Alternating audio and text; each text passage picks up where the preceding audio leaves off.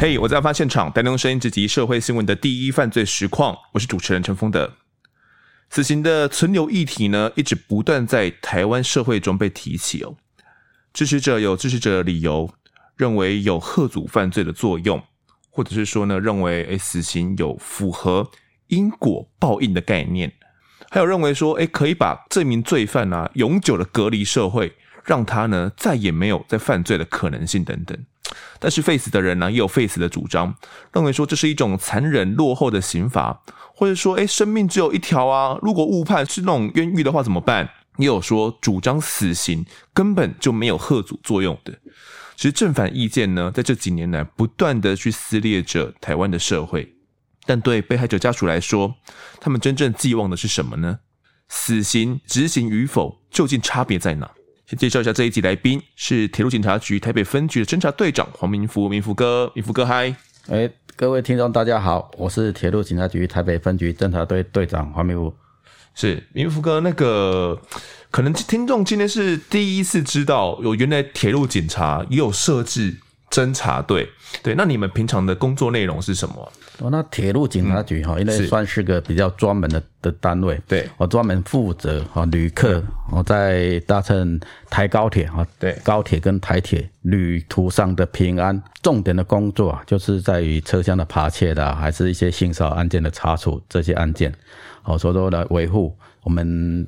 大众啊，能够在搭乘台高铁一路平安，一路顺畅。高铁也是你们的，高铁我是也是我们的，也是你们的哦。对这样子就等于是只要在台铁、高铁上面或车站里面对发生的所有案件，都是你们要处理。对，比较主动的刑事案件啊，就是一个比如说列车拥挤的时候啊，那种性骚扰的行为是重点。哦、但是目前我到这边这几年的话，哈，智商也也办的不多不多哈，因为大家。自我防卫的意识提高了，能够知道怎么如何去求救，跟一个亲友协助。很多被害者是不知道怎么求救，不敢求救。好，那这一集的我在案发现场呢，要带来的其实就是民福哥当年可以说是印象深刻吗？还是这个案件对你来讲有个怎样的影响？这个案件哈，可能是我从警大概将近三十年来里面哈印象最深刻的一件，因为他实在对于一个无辜的母女这样子平白的冤死啊。嗯哼，好，那整个过程啊的一个查处啊，真的是印象深刻。好，那我们这一集要带来的其实是二零一三年在新北市三重区呢所发生的一件案件了。行凶过程令人发指，被害者家属呢至今仍然等不到他们想要看到的正义。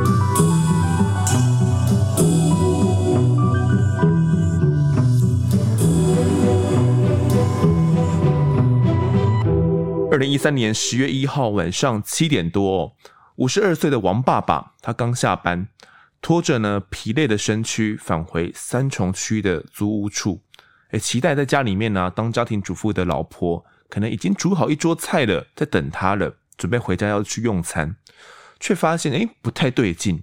明福哥，那一晚的状况是怎么样的？那一晚的状况，好，大概十月一号嘛，嗯、天气也是快转凉的一个状态，是。我大概我记得当天大概将近七点的左右，嗯，我就接到一零的一个电话，嗯，他说在三重有两个母女啊，她不晓得什么原因啊，好晕倒在家中，送往医院救治啊，跟我来通报，那请我找我们刑事人员过去看，所以说我当时啊，我们就马上赶过去现场来看。哦，是说母女一起昏倒吗？还是说一个母亲昏倒而已？母女一起。一起昏倒，好，那我就马上打打跟派出所所长联络，那派出所所长也很迅速的都有指定啊，专人啊就派员警跟着救护车去现场，是去医院，啊然后初步回传的照片我们一看，我当下一看这个照片就觉得这个事情就不是那么简单。嗯，当下你看到的照片是怎么样的？因为从当下拍的照片呢、啊，那个两个死者的脖子上面啊都有一条血红色的。勒痕，嗯，所以说这个就可以肯定百分之九十五啊是外力介入。OK，明福哥，你当时是在三重侦察队当副队长，副队长嘛？一开始他们收到报案的时候，是王爸爸进不去这个门里面，有这样的状况吗？哦，这个部分就是我到现场就王爸爸，对，王爸爸就在现场，对，我就要跟他理清当时的状况，嗯嗯，因为从现场状况来看，他的二楼的窗户有一个铁窗是打开的，嗯，好，从外表来看，好像是哦窃窃侵入，所以说我就问这个王爸爸，我到底这个部分啊状况怎么样？嗯哼，他说工作了一天啊，然后五点多下班回到家了，六点多，哎，应该想想一想，回家应该有个热腾腾的饭菜可以吃，嗯。哦，所以说他就哎，跟往常一样回家按电铃，按电铃，哎，没有回应。他说老婆都生活很正常啊，是，他都应该这个时候会都在家啊，嗯，啊，怎么会按电铃都没有人来开门？没有回，是睡着了吗？他的第一时间想法，他说是到底是什么状况？是睡着还是出去？嗯，他说他就拿钥匙，家里的钥匙要来开门，打不开。哦。是为什么打不开？是被反锁还是怎样？他就打不开，因为他当下也不知道，我们当下都不知道为什么打不开，他自己也不知道，他不知道，嗯，打不开，所以说他打电话，嗯，电话铃声一直响，打给谁？是打？打家里的电话。哦，我在门外二楼的门外铁门外面听，嗯，里面家里的电话一直响，但是呢，没有人来接电话，他就觉得不对，他就打给大女儿，哦，请大女儿回来帮忙看。然后大女儿跟这个男朋友赶回来这个住家这边，嗯哼，然后进不去，所以说那个铁窗啊是大女儿的男朋友为了进去开门，OK，然后打开进去的，所以我们才说哦，这个部分应该不是小偷侵入的痕迹。大女儿的男朋友是从他爬到怎么样爬到二楼的铁窗进去的？那个铁窗就是在巷子巷子边，嗯哼，然后借力啊借楼梯或者什么一些工具就是就爬攀爬进去。我进去才开门的哦，我才开门进去才才进去家里面。那个时候，大女的男的男朋友从屋内要去开门的时候，有发现什么异常吗？大女的男朋友进去以后，嗯，一切都是正常的，门也是正常的哦，有没有反锁的状况啊？对，所以这一点我们第一时间连连我都搞不懂，就想说，哎，爸爸明明就是回家开门，而且都怎么样都打不开。哎，可是怎么从里面一开就开，而且也没有反锁。对，嗯，那进去里面之后，他们看到的景象是怎么样的？那进去里面，那爸爸就去他的房间，嗯，来看，又看到妈妈啊，就是盖个凉被在房间的躺椅上躺在那边。对，他本来说，哎啊，怎么睡午觉睡得这么晚，还没起来起来做晚餐？哎，七点了呢，睡到晚上七点了。我说就去摇它，嗯，一摇，哎，一动也不动。嗯哼，那上面有毛毯盖着，一动也不动。嗯，哦，毛毯一打开，摇叫不醒，对，就紧张了。嗯，我，就开始再去看说啊，隔壁房间去看，小女儿躺在隔壁的房间的床上，嗯，也是一动也不动。这样子，偷偷他马上就打电话报案。第一个先把这个两个母女送医。嗯，那现场我们这个救护人员到的时候，有对他们施施以急救吗？现场的部分哈都有施以急救，虽然是波子勒痕有点明显，但是对还是施以急救，分别送往新光医院，嗯哼，跟三重医院两个人同时送一家医院，他的救救护能量可能不足，是都送了两家。嗯哼，还其他三个姐妹嘛也分头。到三重医院跟星光医院去看状况。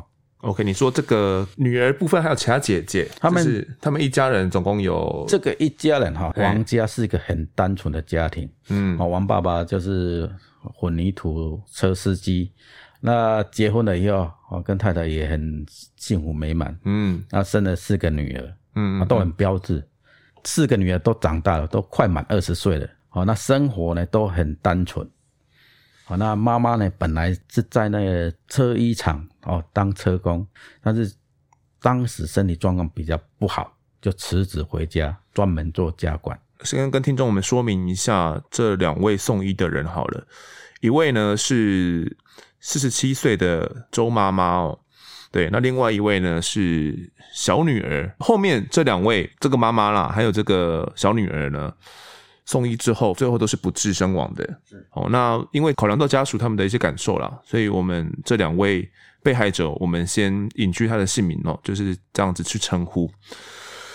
现在这个案子，我们初步听起来就有有一点点奇怪的地方嘛。到底这个门，呃，为什么一开始王爸爸打不开，后来诶，从大女儿的男朋友进去屋里面之后打开又是正常的？哦，所以这一点你们当时一到现场就觉得不太对劲了。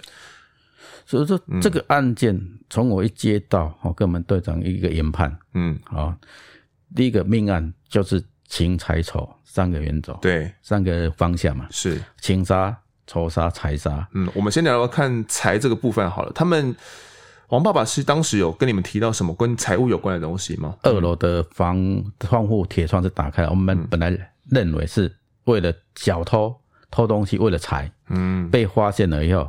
来杀人灭口哦，所以说我们就进去，我跟队长两个人就进去现场，初步再目视一次。嗯，但是我们两个看了以后觉得不对，怎么了？因为整个现场都物品都很整齐，嗯，都没有被翻动，没有被放纵之下，代表这个可能就是熟人。因为如果是小偷进来，他杀了人，他一定要再搜刮财物。嗯哼，当下没有没有空慢慢一个一个慢慢应该，是不是？全部都是翻箱倒柜。嗯，但是我们进去两个房间一看，物品都很整齐，非常的整齐，所以我们就说，哎，第二个仇的部分，可能是往丑的部分去发展就对了。嗯，那丑的部分呢？问了王爸爸，嗯，生活很单纯，哦妈妈也单纯，四个女儿也单纯，嗯哼，没有跟人结仇，所以也没有这个一个可以杀人的。原因仇家仇杀的原因，最后就讲到情。第一时间谈的时候，嗯、王爸爸就就讲，嗯，大概在案发的前几天，对，半夜的时候，半夜三四点，嗯，有个黑衣男子进来的这个死者的房间，嗯，哦，那死者房间好像要偷东西，啊，那没有偷成功，然后被发现了以后就逃走了。我说他他怀疑是小偷进来偷东西。嗯，好，然后被发现才杀人的。好，其实这个王爸爸他当时第一时间就怀疑可能是窃贼入侵就对了。好，其实这个呃不幸身亡的王家的小女儿啊，她在脸书上又说明了这段经过。她写说，我们房间刚刚四点遭小偷，佩服我的冷静呢，从睡觉突然醒过来，发现他就蹲在我的床旁边，戴着黑色头套，拿着手电筒。我跟小偷说：“你是谁？从哪边进来？可不可以离开？”后来这个小偷就用飞奔的速度，三秒离开我家，好险的没有伤害我们，钱也没有不见。哇，这这个经过听起来就超可怕的。他原本想要闯空门，然后可能还是拿着手电筒，可能在家里面翻箱倒柜的感觉。好险，这个小偷没有去伤害他。王爸爸第一时间就会有这个联想，可能是不是这个小偷又回来了这样子吗？但是这个问题经过我们跟王爸爸研究了以后啊，对一个很特殊的一个状况，因为小女儿跟三女儿，嗯，是双胞胎，嗯哼，长得一模一样，哦，睡同一张床，嗯，哦，所以说呢，王爸爸讲说，进来的时候，这个小偷曾经去有碰触到小女儿的身体，而且只有碰触到小女儿，对，然后躺在旁边的三女儿。因为两个躺同一张床，嗯，长得一模一样。但是如果我是小偷，他要偷东西，第一个为什么没有翻箱倒柜？第二个有去碰触身体，为什么只有碰触当中一个人的身体？哦，这个部分就是让我们觉得说，这个跟小女儿一定有绝大的关系。所以说，从这个讯息，我才知道说，来研判会不会是周人专门为了进来触摸这个小女儿的身体部分。哦那王爸爸讲的可能的侵入点，一个窗户，我们也打开来看，但是打开来看了以后，觉得不大可能，因为它的窗户就是一般的窗户，是。然后呢，在铁窗上面就挂了哦一些女孩的贴身衣物，所以说如果是小偷要进来，对，这些衣物不可能挂的这么整齐，嗯，哦，因为会被整个的进出动线呐，都被这些竹竿。哦，这些衣物挡住，阻挡可可能如果他硬要穿过的话，可能会把衣物拨给拨开之类的。对，嗯哼。然后窗户上面没有灰尘，所以我们就质疑，就开始怀疑应该是熟人，而且是对这个屋子地形很熟的人所做的。嗯、呃，我们刚刚提到说有发现一个陌生男子进到他的床边，这是呃案发前的一个两一两个礼拜前发生的事情，是不是？他是。因为王爸爸其实他讲的，因为大男生嘛，对，跟这个小女生总是不会问的太细，是，哦，所以大概只知道说，诶，之前小女儿跟男朋友在闹分手，嗯嗯，然后又发生了这个这个状况，嗯，哦，半夜小女儿的房间，小女儿跟三女儿的房间被侵入，对，然后小女儿只有小女儿被抚摸身体，哦，我说这高度的可能就是。针对小女儿而来的。好，那我们现场研判啊，呃，当时现场你有去吗？有，对，那你进到屋内有发现一些怎样的急诊吗？因为现场其实都被处理的很干净，哦、嗯，除了一些当场在急救用的可能消防员的手套以外，对，其他没有什么可疑的证物，嗯，哦，非常的干净，哦，所以让我们觉得说啊，王爸爸一直在讲的这个小偷偷偷东西杀人，嗯，一直我们让我们觉得说不大合理。觉得可能是不可能性不大，可能是熟人，可能是熟人，而且是有专门特殊的原因，是进到这个屋子里面就对了。你刚刚米富哥，你前面有提到哦，因为第一时间你们远景有跟到医院里面去嘛，拍一些照片回传给你看，其中一点很重要就是你们你看到母女的脖子上面都有勒痕，对，这部分你可以再帮我们细讲一下吗？哦，这个照片所传回来的。嗯因为当下经过远景去看了以后，慢慢的，因为尸体已经没有气息了，然后开始反反应，有一些生理反应，嗯，说从脖子上面就看到大概有一圈一圈大概零点几公分的一个血红色的勒痕，嗯哼，好，看起来就是被绳子勒住的一个状况。可是我们在屋子里面有发现任何绳子吗？也都没有，嗯。对，所以说这个案件都没有，没有发现这个绳子，所以你们当下研判可能绳子不是绳子吗？还是你们有觉得这绳子可能跑去哪里了？因为我们是怀疑这个凶手把一些物证都清理干净了，把一些物品啊、犯案工具都带走了，嗯，啊，所以说才会变成说整个状况太干净了。好，我们其实刚前面都有提到，就是这个王家的小女儿，十九岁的这个小女儿，她前阵子好像刚分手。这个事情爸爸也知道吗？说这个部分就是我们刚刚所我们谈聊到的部分都都谈完了，嗯，最后情财丑会分析的要觉得是情的问题最大。哦，你你跟爸爸就直接说可能是感情的问题最大，嗯，我就问王爸爸说，那跟这个小女儿最了解这小女儿的是哪个女儿？嗯、王爸爸就说三女儿，他们他们住一起哈，双胞胎，嗯，心灵感应都一样。而且念书的时候也是同班同学，嗯，男朋友也是同班同学，嗯哼，所以说找到三女儿，可能关键的问题就可以解答了。我就问他说：“啊，三女儿现在的在哪个地方？”他说：“在星光医院，在陪伴那个送医的小女儿。”是，所以我就请拍手把二女儿或大女儿带过去跟三女儿兑换，对，把她换回来。嗯嗯，等到这个三女儿回来现场了以后，我就开始跟三女儿来问。讲的部分，爸爸讲的表妹的男朋友提分手状况怎么样？嗯，小女儿就开始讲，从当下一百零二年的六月份六月底开始，嗯哼，哦，这小妹就跟男朋友感情就开始有点变化了。那原因就是说，小女儿觉得说，一个男朋友也没有工作，事实上这个男朋友对小女儿很好，都负责接送，因为没没工作嘛，嗯嗯嗯，都很好。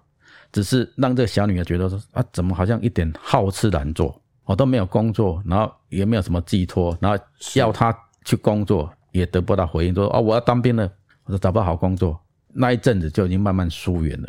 他们从什么时候开始交往的？这个三女儿有讲吗？这个他们的部分啊，是从高中同学的时候就开始了哦，所以是班队就对了。班队，他们是一个他们班上大家很羡慕的一个班队，因为嗯。女的真的是很漂亮，嗯哼，男生也很帅气，是，真的是郎才女貌，哦，所以说整个都是被祝福的，哦，只是到最后，因为毕业了，开始要工作的部分，为了钱，哦，为了一个未来的规划，产生了一个嫌弃的以后闹分手。了解，好，我们先来讲一下这个男朋友好了，男朋友姓黄哦，是叫黄林凯哦，当时二十岁。你刚刚有提到说他要去当兵了嘛？对，所以案发的这段期间呢，他可能是在入伍服役的。我们前面有提到王家他们家的整个家庭的状况哦，王爸爸自己开这种水泥预拌车嘛，然后一个人要去撑起家里面，其实并不是那么容易。所以其实王家的四个女儿都还算是蛮独立的，对不对？他们的四千金其实都蛮独立在工作的，是吗？这个四千金哈，嗯，都很努力。都是很朴实跟努力的在工作，嗯，哦，都有在工作赚钱。就算三女儿跟小女儿，哦，虽然还在念大学，对，但是都是半工半读，自己赚自己的生活跟学费，哦，所以说都很贴心，对王爸爸、王妈妈都很贴心。小女儿啊，跟这个黄林凯他们是在就读三重商工，应该是那时候认识的，哦，然后后来小女儿呢去读了文化大学夜间部。哦，对，那他其实是半工半读嘛，在死亡的那段期间呢，他其实是有在一个运动用品店，也在跟那边攻读的。对对，打工。对，所以三女儿她讲的就是说，小女儿其实毕业之后，她哪怕是上了大学夜间部，也一直很努力的用她剩余的时间半工半读。可是她看黄林凯，她看到的却不是这样，是不是？对，看起来就是因为一个男生嘛，对，高中毕业等当兵，心情不定。的一个感觉，好、嗯，然后对未来也没有什么规划，可能觉得 比较不值得去寄托了，有这样的感觉，有这样的感觉才会在开始有些时候说分手的部分。是，可是他们以前竟然说他们是被班上的同学称羡的这种情侣，想必他们以前应该也是感情蛮好的，是不是？这部分三女儿那时候有说吗？这这部分从三女儿的说法是说感情都非常的好，嗯、小女儿要上班下班。因为有时候没有骑车，哦，都是请黄林凯啊过来，就前男朋友过来载他，也都随传随到，都很恩爱。嗯哼，哦，从一些他三女儿所提供照片看起来，真的是郎才女貌，恩非常的恩爱的一个一对情侣。是，可是他们是在案发前多久分手了？大概是在六月底左右。六月底嘛，案发是在。嗯，在十月一号，在十月一号，所以可能三四个月过去了。三四个月，他有提到他们哪怕是分手过后，也还是有一些联络吗？还是他们其实断的很干净？这部分就是说，因为两个感情很好，虽然要断嘛，这个小女儿要断，也不忍心一下子就断的很干净。嗯，所以说还是维持着平常的基本互动。哦，有什么平常说上下班比较没有交通工具不方便的时候，还是会打电话请男朋友过来载。哦，那真正要决裂的时候，就是大概九月初，真正会翻脸的部分，就是交女儿要缴学费。嗯哼，去看存款簿，剩下个位数。他的存款簿里面哦，是大概有将近二十万左右。哦，所以他的学费九月份要交学费的，对，已经从男朋友的身上把以前。交给他保管的存折跟提款卡拿回来，领钱来交学费的时候，看了又非常的伤心。怎么剩下个位数？就是剩下的四块钱，没办法缴学费。这一笔好不容易打工好几年存下来的钱，就这样子不见了。哦，所以说为了这个钱的部分，两个就真的是。一百八十度的感情转变，了解。原本可能哪怕是分手，都还有一些感情余温、情分都还在哦。可是他的这个二十几万怎么会突然不见？但是我三女儿他们有怎么样跟你讲吗？其实这个部分呢是说，可能因为男朋友没有工作，嗯、所以说一些消费、出门的一个游玩的费用，都是领小女儿存款里面的钱出来支用。哦，我才才慢慢的把这笔钱给花完了。嗯哼。哦，所以说当下小女儿的感觉是，她辛辛苦苦赚下来的钱，哦，这这样莫名其妙的几乎是归零。那感觉听起来，这个黄林凯跟这个小女儿彼此分手也分手的不是很愉快嘛，因为钱的关系可能有一些纠纷。你们这样听下来，当时听的感觉，他有没有这个涉嫌的可能？所以说，我们听到这个部分，嗯，哦，第一个当兵，我们要了解说男朋友到底当兵是不是有放假，还是在。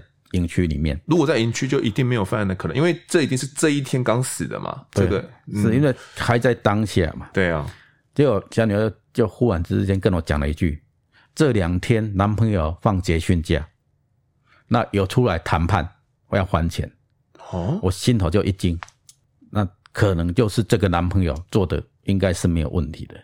嗯，所以说当下我们就开开始要了解说，男朋友他在哪里，身在何处？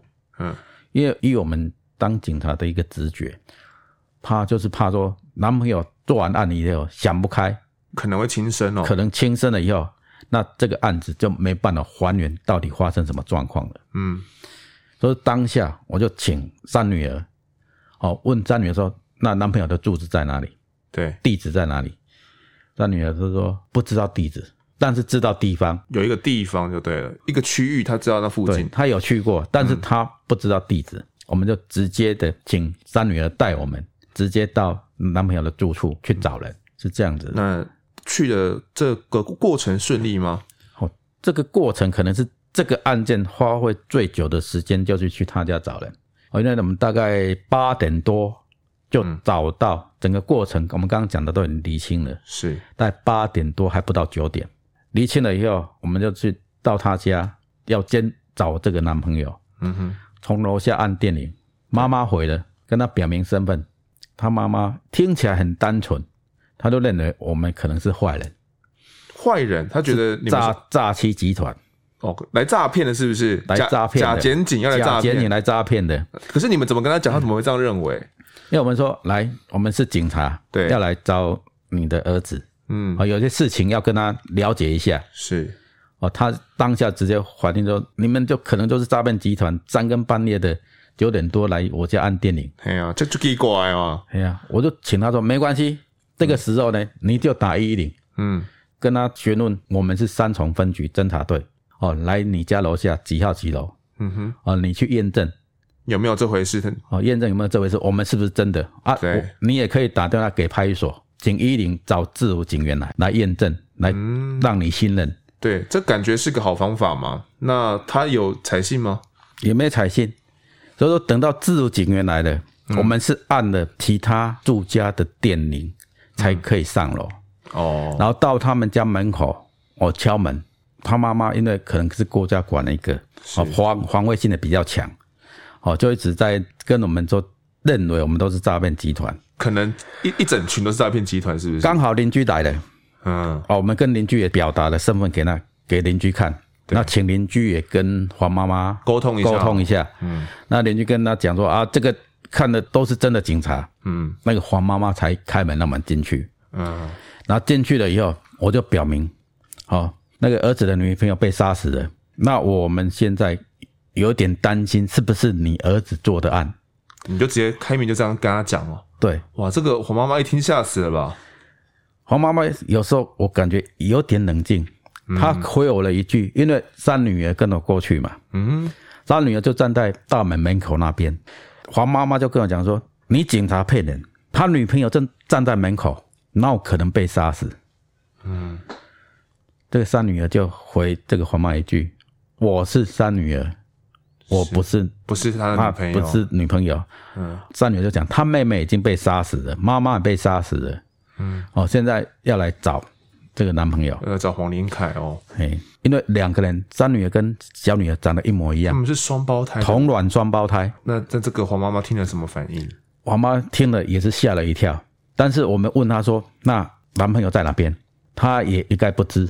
也不知道，也不知道，哦，因为她就是这么一个儿子，嗯，哦，可能平常都是任他自由自在到到处的一个游走，对，哦，也没有在管他的行踪，所以大家一直在那边跟他沟通。刚好到九点多，这个男朋友的姐姐回来了，他们一家人是就只有黄妈妈跟姐姐跟姐姐黄林凯是？对，三个人，嗯，哦，刚好在九点多快十点的时候，姐姐回来了。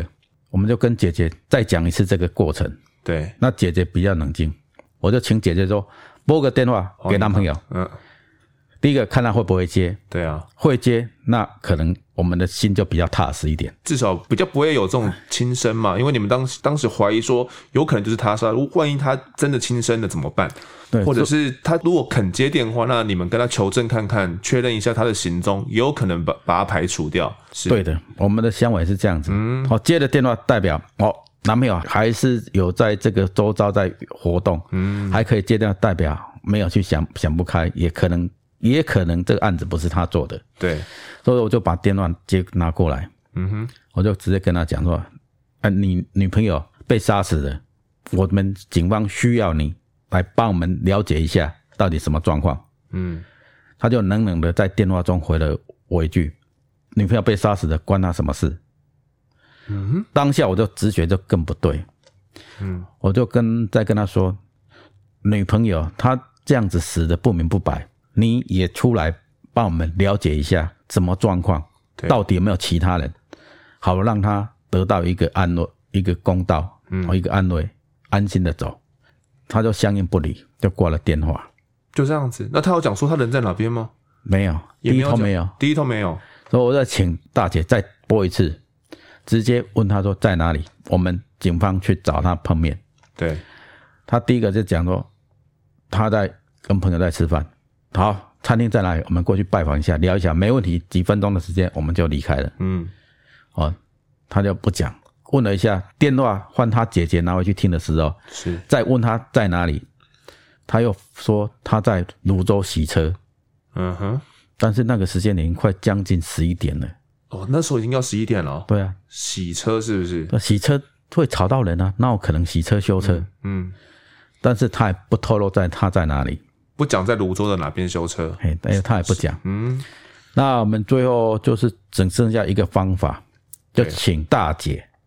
换大姐带着我们，跟我们一起出门，到泸州她比较常去的地方，帮我们找找看。大姐感觉也有点担心，对不对？她听到她当下的反应，听到她弟弟这样讲，她当当时的感觉是怎么样的？那大姐这样听了以后，她觉得说，真的也是要把这个弟弟找回来，厘清事实。嗯、说不定我们警察真的冤枉了他，真的错怪他了。哦，冤枉他，说找到人，他也想再当面来了解。嗯，所以说跟我们同车要回去泸州找人。对，那我们车子开回到案发现场，因为要把三姐送回家，再去找男朋友。嗯，刚好车子回到家门口，车一停下来，我的电话就响了。派出所长打电话给我，他说：“副队长，他在隔壁的公寓楼梯间有拦到一个男生，嗯，请我过去看一下。”哦。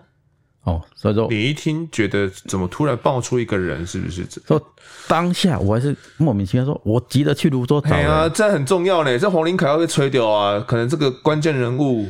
哎，但是所长说，副队长，你先过来看一下。嗯，我当时说，嗯，这个可能事有蹊跷。对，所以我就跑到案发现场的隔壁楼梯间。嗯哼，楼梯铁门打开，大门一打开，就看到所长手中抓的一个一个男子。嗯。走进去看，直觉上就是男朋友，嗯，然后看他的右脸有一个抓伤，我就问所长说：“啊，这个就是不是男朋友？”所长就把健保卡拿给我。谁的健保卡？就把男朋友健保卡拿给我。哦，就是、啊、就是他那一个人的健保卡，就是黄林凯，上面就写的黄林凯。对，我当下就很不高兴，嗯，因为绕了一圈，原来他都没讲实话。他就在原点了，他就在附近而已，他就在附近啊，隔壁公寓。他就在案发现场的顶楼啊，嗯，我就问所长说，到底发生什么事情？他所长说，整个现场因为七点多发生的都封锁，远景都在封锁，案发现场的楼梯都封锁，根本没办法进出哦，没办法进出，好，除了住户以外没办法进出。对，那大概到了晚上十一点的时候，顶楼的住户就下楼跟在那边看守的警员讲，楼上好像有小偷，怪怪的。怎么会是有小偷？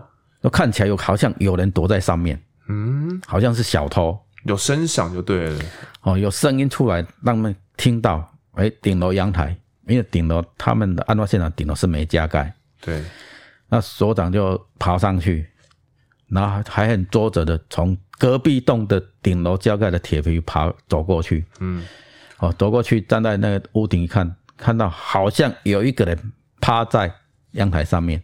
趴着，哎，趴着，嗯，他就手电筒一照，就看到一个男生趴在那边，嗯，哦，他就说啊，有报案来了解看看，他就下去了解，哦，一看健保拿出来一看，就是我们要找的人，就是黄林凯，就是他，嗯哼，但是他当下因为在顶楼，也不好意思，马上就表明什么状况，嗯，我，怕引起一些不必要的一个争执，对，我就问他说啊，你为什么在顶楼？嗯哼。男朋友就讲说啊，他是这里的住户，到顶楼来抽烟，哦，那铁门因为风大被反锁了，下不去，下不去啊，下不去。嗯，我，那所长反应也很快，就跟他说好，那我带你下去，因为他经过那个顶楼铁皮屋的屋顶，是都这样子带下来，到楼梯的以后，到楼梯间了以后，确定安全了，嗯，他才一把把他抓住。哦。那刚好马上控制他，控制他，嗯，刚好马上打电话给我，刚好我又回到案发现场，是大概十一点多，时间都很刚好嘞，都很刚好。这个黄林凯，你看到他的时候，你说他他的脸上是有什么东西吗？有一个抓痕，左脸颊上面眼睛下方有个抓痕。我当下就问他：“你的抓痕怎么来的？”他回答我说：“被小狗抓伤的。”嗯哼。但是我就跟他有点开玩笑，跟他讲：“你小狗的指甲这么宽，嗯，因为大概抓伤是一公分的宽度，你的小狗有这么大只，那不是小狗了，那是大狗了。”哦，他这就很随意自在，很很不在意的样子说：“嗯，我就是讲是被狗抓伤的啊。”嗯哼。那第二个问题，我马上问他说：“那你为什么？”在这边，他怎么解释？他说上来抽烟，他也不是那边住户啊。他一开始要说谎了吧？所以说，我就问他为什么在这边，他就回一句：“嗯、我为什么不能在这边？”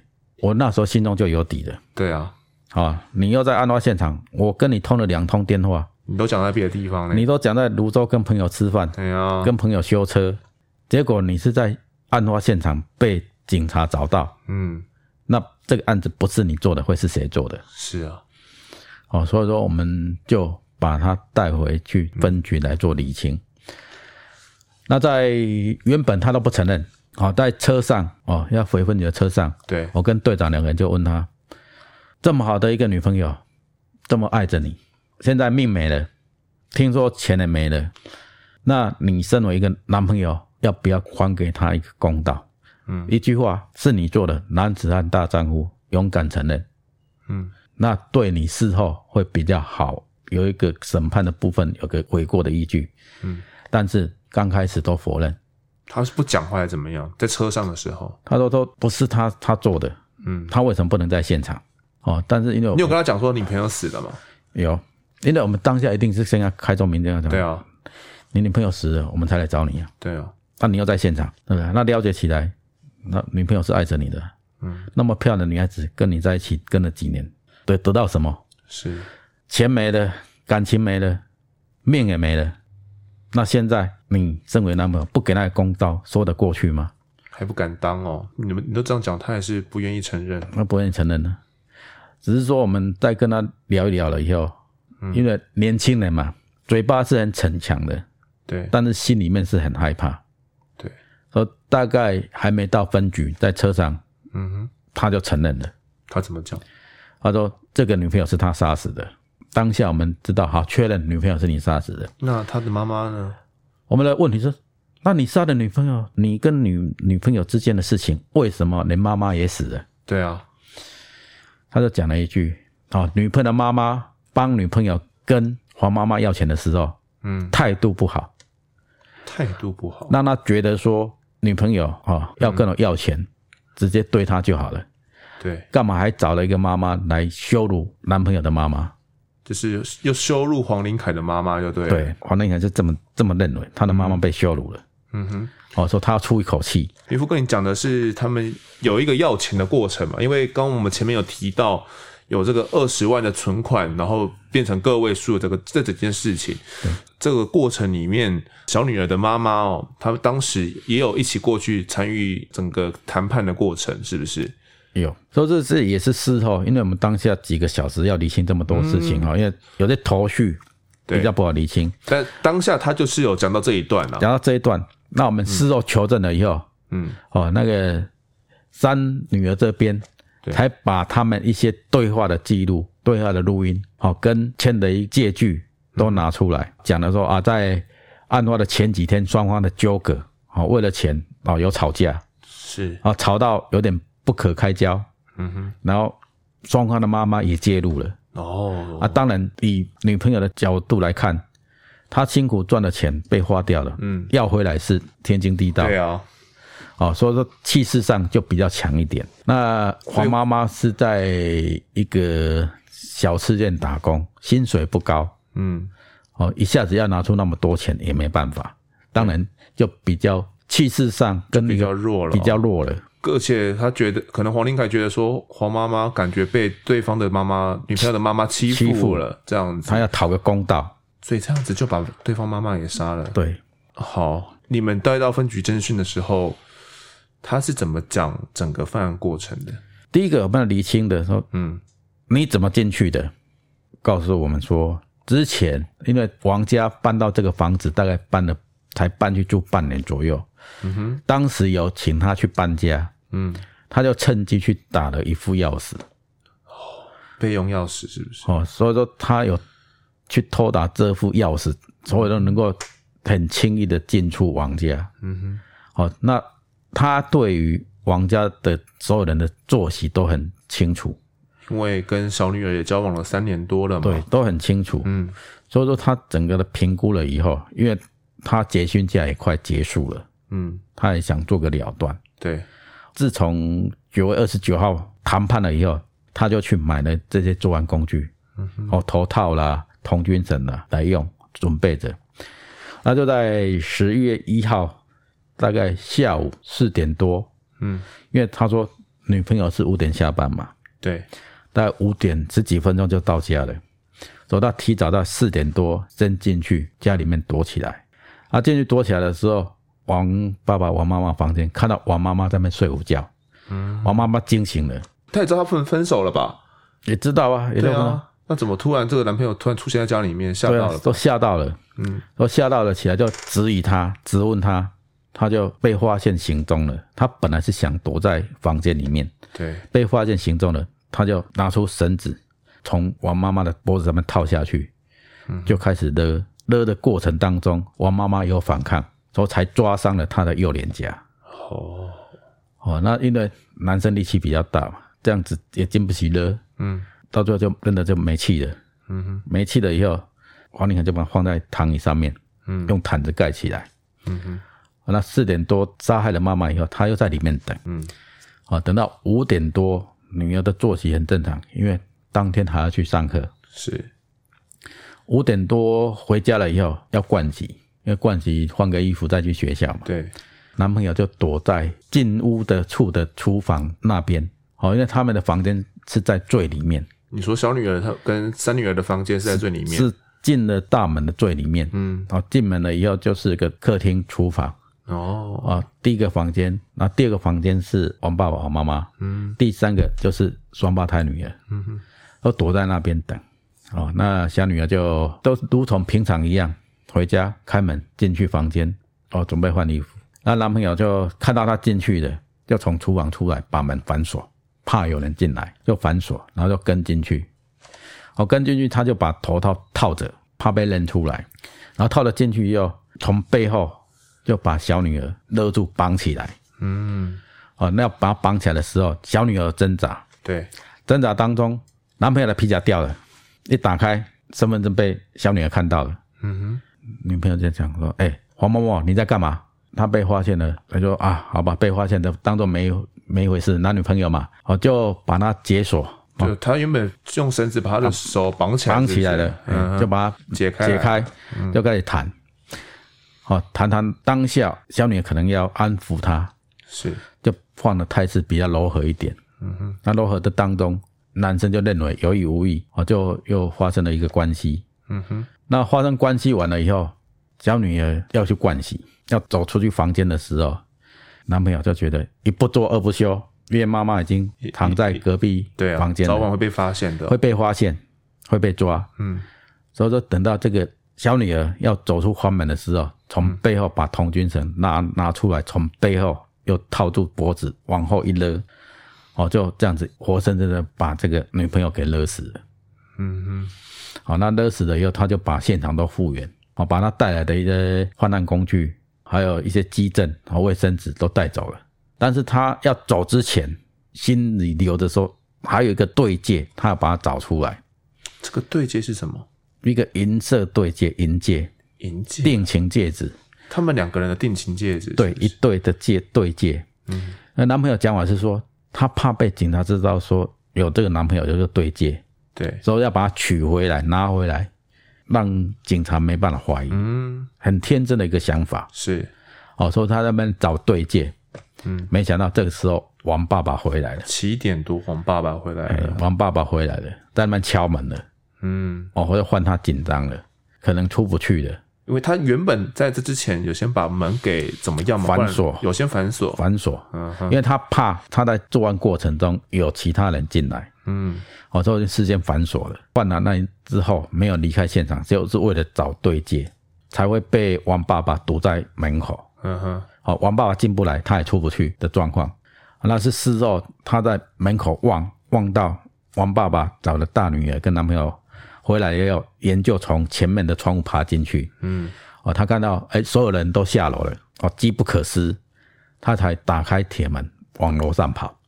但是没想到楼上顶楼有违建，嗯，挡住了其他的楼梯的通道，所以他被困在顶楼上面，就是下也下不去，然后逃也逃不掉，逃不掉，就只能困在楼上这样子而已。哦，这等于说看晚一点，警方会不会撤岗了？对，哦，现场封锁完毕，把警力都撤回去了，他就能够离开了。嗯，因为整个现场的财政一直在持续，所以才在半夜被顶楼邻居发现可疑，然后通报。在现场看守的警员上去查，才把他这样逮住了。他们逮住，这个钱的关系嘛，女朋友啦，她的存款里面有二十万元，然后被花到只剩下个位数哦。因为这样子就把母女两个人一起这样子勒毙，他也都坦诚犯行了。但呃，其实我们刚刚里面明富哥有讲到的一点是，他有谈到说跟小女儿有发生性行为哦。小女儿是真的有跟他发生这个性行为吗？那是合意的，是他自己愿意的，还是是一个被迫的过程呢？当时他是怎么说的？当下这个部分，我们在跟他了解求证的时候，对，好，因为年轻嘛，比较不容易控制自己的情绪跟自己的欲望，对，啊，他因为分手了，绝望了，决定要犯案了，嗯，没想到犯案过程当中被女朋友发现。他的身份，所以说他缓和下来，缓和下来，觉得女朋友哎这么温柔，之前在跟他商讨金钱的一个双方的金钱返还的关系的时候，那么气，那么凶巴巴的，嗯哼，然后现在很温柔的，当然是一时意乱情迷，嗯哼，他认为女孩子没有反抗就是合意的，所以双方就发生了一个性行为的关系嘛，到底是不是合意的？这件事情其实也是整个侦办上面，包含后面的整个案件审理上面非常重要的一点哦。在这个案子里面，二十万元的这个金钱跟后面的整个谈判，为什么会引发黄连凯的杀机？这个也是非常重要的一点哦。在下一集呢，我们再来跟听众们提到这个详细的细节。那也谢谢明富哥呢，在这一集的分享。好，谢谢。接下来来到听众时间，第一位来信的听众是 Mark。菜，他说优质好节目，谢谢丰德提供这么优质的节目，我是你的忠实听众，从第一季就开始听。但是身为两个小孩的父亲，看到标题是关于浩浩的专题，我真的没有勇气点进去听。当系统呢又自动播放邱小妹的专题时，我真的很气愤，为什么加害人可以这么残忍？心情无比沉重。在这边还是要谢谢王浩的姑姑替这些受虐的儿童发声出力，也希望这类型的节目可以达到警示的作用，别再让更多的小小生命呢无辜受累了。好，先谢谢这位第一位听众，我也觉得可能。在做了案发现场之后啦，就觉得说节目好像有一定的责任呢，就是有一定的社会责任。觉得说，如果说我们的谈的这些案件呢，可以让大家愿意重视这些受虐的儿童的话，让大家愿意去重视邻居有一些打骂教育觉得太夸张的时候，又会愿意去通报。我觉得会有一点点心态上的改变，或者是。对小孩多一点包容跟容忍，觉得他们是小孩子，可能在理解上啊，还没有知道我们大人想要表达的是什么，有这样心态上的改变，我觉得就够了。对，这是我们成人节目里面所要传达的一些意念，可能有达到，我觉得就是很棒的了。那也谢谢这位爸爸的支持哦。下一位听众叫做小纸蝶，他说一开始在 YouTube 收听，后来才过来这边，节目很精彩。这一两天把全部内容收听完毕，但是儿虐的部分呢，听完真的很难过。小孩何其无辜？是啊，我想小孩子真的，嗯，真的没有错，小孩子也没有，就是他们也没有犯错，知道？他们哭啊等等的，所以我觉得可能，呃，生小孩啦，先想清楚好不好？就是不要乱生，那生了呢就要养就要教。生的还没有算尽你父母的责任，我相信这是我们听完那两个儿女案之后所比较不能够接受的事情了。下一位听众叫做 Skyler Fan，他说下班回家的首选。从第一季听到现在，每一个案件呢都是值得去深入探讨。最喜欢的还是妈妈嘴那一次的案件。到这几天呢，因为曾想说，好像很多人都没有请姑姑来。说，因为七六行者呢，他有特别好奇，结果无意间想到之后呢，就让他等到了。超喜欢你的声音，还有故事的起承转合，希望能听到更多不一样的案件。例如交通事故类的，好，竟然超晚交通事故类的，是不是？嗯，交通事故类的一些案件，有几件确实蛮大的哦。那包含一些炸弹啊，或者是一些特殊状况，我或许可以找人来聊聊看。我这边也记录一下来，也谢谢你的推荐。下一位叫做 V V N K K，他说。每周二五准时收听的忠实粉丝，他是一名社工。每次听到浩浩的案件呢，都觉得很心痛。小小的孩子要承受这些痛苦。浩浩的案件呢，因而推动了儿少法的修改，成为守护台湾孩子的法条，保护这些孩子安全。虽然虐童的案件呢依然存在，但我们一线人员呢也在努力的及早预防以及介入。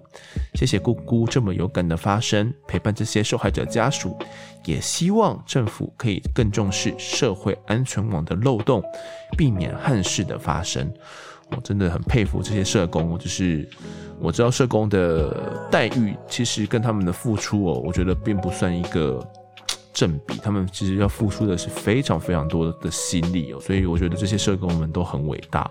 那其实他们在第一线人员呢，都一直不断的在努力，只是我们通常我们一般的人看不见哦，我们看到的都是看到不幸的案件，可能在呃爆料社团啊，或者是在新闻上看到而已。所以他们努力去抓住的这些不幸的这些案件哦，这些儿童或者是。预防的这些事情，然后怎么去跟这些家属沟通，加害者他们怎么去呃跟他们做一些处置，评估他们有没有办法去再去跟这些孩子去做互动等等的啦。我觉得其实身为一个社工，真的不是那么容易的一件事情。那像我自己身为一个记者的角色，偶尔呃我们也会蛮常写到这些东西的吼，然后也会跟这些社工单位的有一些联系啦。对啊，所以。相当钦佩哦，那也谢谢你支持我们的节目，感谢你。好，那如果喜欢我们节目的话呢，欢迎到 Instagram 搜寻我在案发现场，就可以追踪我们，掌握更多案件消息，也可以跟风头聊聊，给我们建议。各收听平台上按下订阅跟五星评分，就是对我们最好的支持。如果在 Apple Podcast 上面留言，我都尽量在节目中给出回复。也跪求听众们推荐给身旁的好友，一起来听听看我们聊案子。案发现场，我们下次再见，各位听众再见。